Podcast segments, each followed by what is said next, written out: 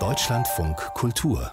Echtzeit Euphorie. An dieser Stelle nehmen wir den Titel dieses Podcasts mal wörtlich, womit wir direkt bei der gleichnamigen HBO-Serie Euphoria landen. US-amerikanische Teenager kämpfen sich darin durch Identitätskrisen, toxische Beziehungen, Drogen oder psychische Probleme. Seit der ersten Staffel von 2019 gilt die Show als absolut stilprägend, was die Outfits angeht und das Make-up. Die zweite Staffel, die dieses Frühjahr erschienen ist, hat das noch einmal verstärkt. Katja Bigalke hat nachgefragt, warum. Gute Frage. Warum trägt Maddie, eine der Hauptfiguren der Serie, eine selbst- und modebewusste Teenagerin, in der zweiten Staffel von Euphoria nicht mehr das ikonische Lila, das viele ihrer körperbetonten Outfits auszeichnete? In der zweiten Staffel sind Crop Tops und Cutout-Kleider öfter mal grün, blau und schwarz. Maddie hat sich weiterentwickelt in ihrer Persönlichkeit, obwohl sie immer noch mit Abgründen zu kämpfen hat.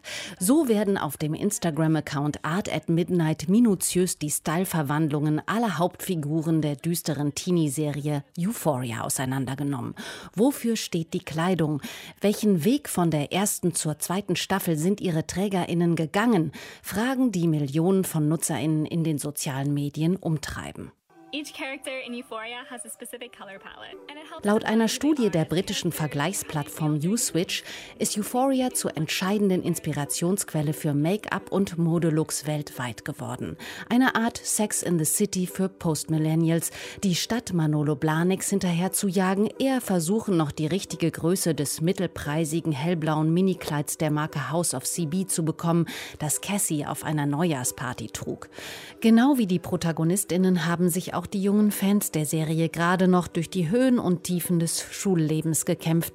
Sie können sich gut mit deren Gefühlswelten identifizieren, begründet Cynthia Blasberg vom Fachmagazin Textilmitteilungen den Hype. Sie haben die verschiedenen Charaktere sehr gut gecastet und es kommen, glaube ich, sehr viele Topics zusammen, die jetzt auch sehr zeitgemäß sind. Zum Beispiel ähm, die Cat wird gespielt von einer äh, jungen Frau, die auch als Plus-Size-Model vorher gespielt hat. Und Schäfer, die man auch vorher als Model kannte, die spielt halt eine, eine Transgender-Frau. Und da kommen einfach viele Sachen zusammen, die aber dabei auch sehr echt wirken und nicht gespielt.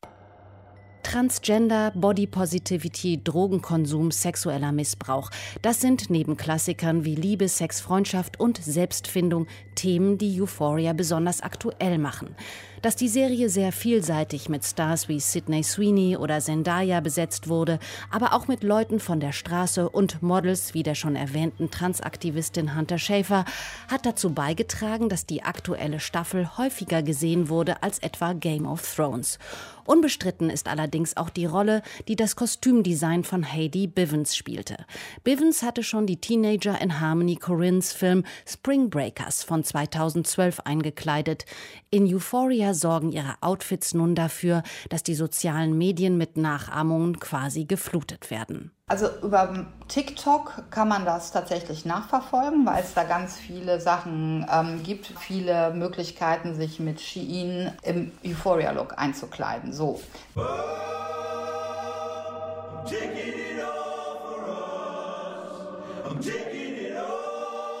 Der Fast-Fashion-Gigant Shein bietet die ganze Palette an Euphoria Designs in billig. Bauchfreie Tops, Hüfthosen, Crop-Tops, Bandeau-Oberteile, viel Tüll, Samt und All-Over-Denim, viel Farbe und Bling-Bling. Während die Nullerjahre-Mode der ersten Staffel noch eine Mischung aus High and Low, High Street Brands und Vintage war, kommt die Kleidung der zweiten Staffel durchaus aus dem hochpreisigen Segment. Teile von Prada, Marc Jacobs oder Miu Miu tauchen auf. Eine interessante Verschiebung, meint Fashion-Fotograf Ilya Lipkin.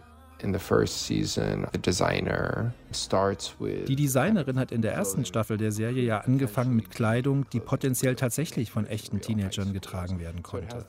Das war noch einigermaßen realistisch und grungy. Die zweite Staffel hat sich jetzt mehr in eine fantastische Richtung entwickelt. Kein Teenager kann sich die Kleidung, die hier gezeigt wird, wirklich leisten. Mode wird hier viel symbolischer eingesetzt, um auch eine psychologische Entwicklung zu unterstreichen. Und das bringt für mich ganz gut auf den Punkt, welche Rolle Mode spielen kann. Zum einen als Ausdruck von Authentizität, zum anderen als fantastische Inszenierung.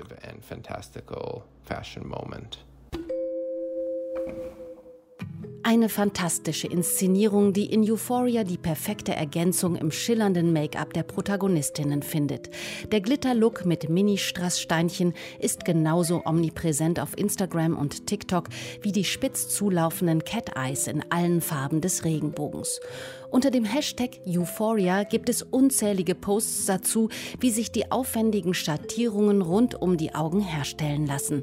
Die gute Nachricht lautet hier, wer sich gern in die Welten von Maddie, Cassie, Cat, Rue und Jules hineinfantasieren möchte, die bunten Lidschatten und glitzernden Lidstriche, die können sich fast alle leisten und sehr viele Menschen machen das auch.